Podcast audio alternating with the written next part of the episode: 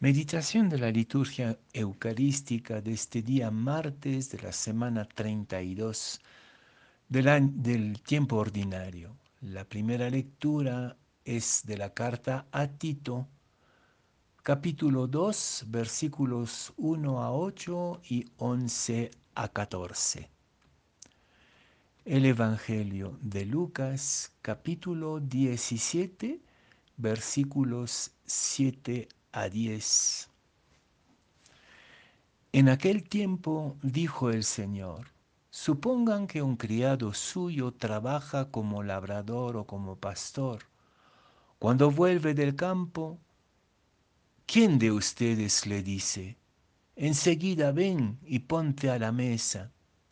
¿No le dirán, prepárame de cenar, ciñete y sírveme mientras como y bebo? Y después comerás y beberás tú. Tienen que estar agradecidos al criado porque ha hecho lo mandado. Lo mismo ustedes, cuando hayan hecho todo lo mandado, digan, somos unos pobres siervos, hemos hecho lo que teníamos que hacer.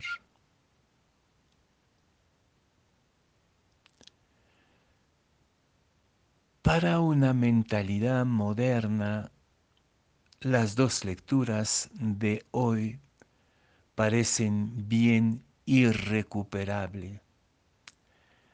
La primera lectura muy particularmente refleja la ideología patriarcal absolutizada de la sumisión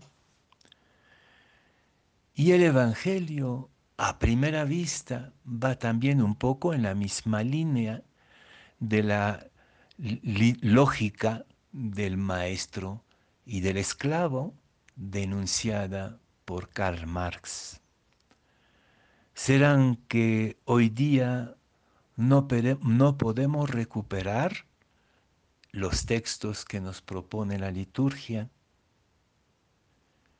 No puedo quedarme con esta primera impresión ante una ideología de lucha de clases, podríamos decir. ¿no? Creo que entonces para releer el Evangelio y denunciar la carta a Tito en su mentalidad, hay que partir de la propia experiencia que nos revela Jesús en su práctica en el mismo Evangelio de Lucas, en este mismo Evangelio que acabamos de leer, al final del Evangelio, Jesús va a decir, yo soy en medio de ustedes como aquel que sirve. Y en el Evangelio de Juan, de manera todavía mucho más explícita, Jesús se va a ceñir como un esclavo y lavar los pies de sus discípulos. Y cuando termina con este gesto profético e enigmático, va a decir, yo soy el maestro. Dicen bien, yo soy el maestro. Si yo, el maestro del Señor, me hice servidor, les lavé los pies a ustedes, también ustedes tienen que lavarse los pies entre ustedes los unos a los otros. Yo les he dado el ejemplo para que hagan lo mismo.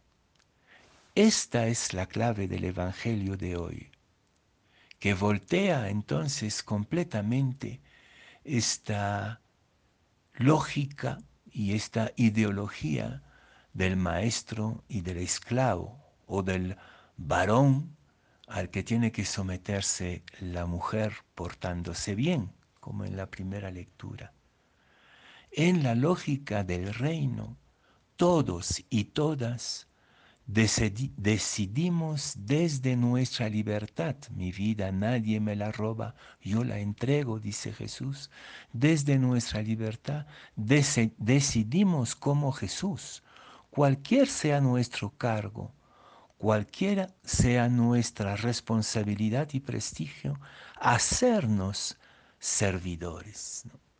Y creo que esa es la sorpresa y la novedad del Evangelio, hacerse servidor de los demás. Y entonces, en la lógica del reino, que ya pone fin a la lógica del maestro y del esclavo, del varón y de la mujer sumisa, en la lógica del reino, todos son nuestros maestros, especialmente los pobres, los pequeños, los frágiles, los que no, no cuentan en la sociedad, ellos son nuestros maestros. Y todos nosotros, quien quiera que seamos, cualquier sea nuestro puesto, nuestro diploma, nuestro título, nuestro cargo, decidimos ser servidores los unos de los otros. Yo que soy el maestro, me hice servidor para que hagan lo mismo. Y entonces, sí, creo que la actitud de Jesús cancela la ideología de la primera lectura y nos abre el sentido verdadero del Evangelio. Jesús, para revelar su identidad, no escogió las imágenes prestigiosas del nuevo David, del nuevo rey, del nuevo maestro, ni tampoco del sumo sacerdote extraordinario. Más bien escogió la imagen del siervo sufriente.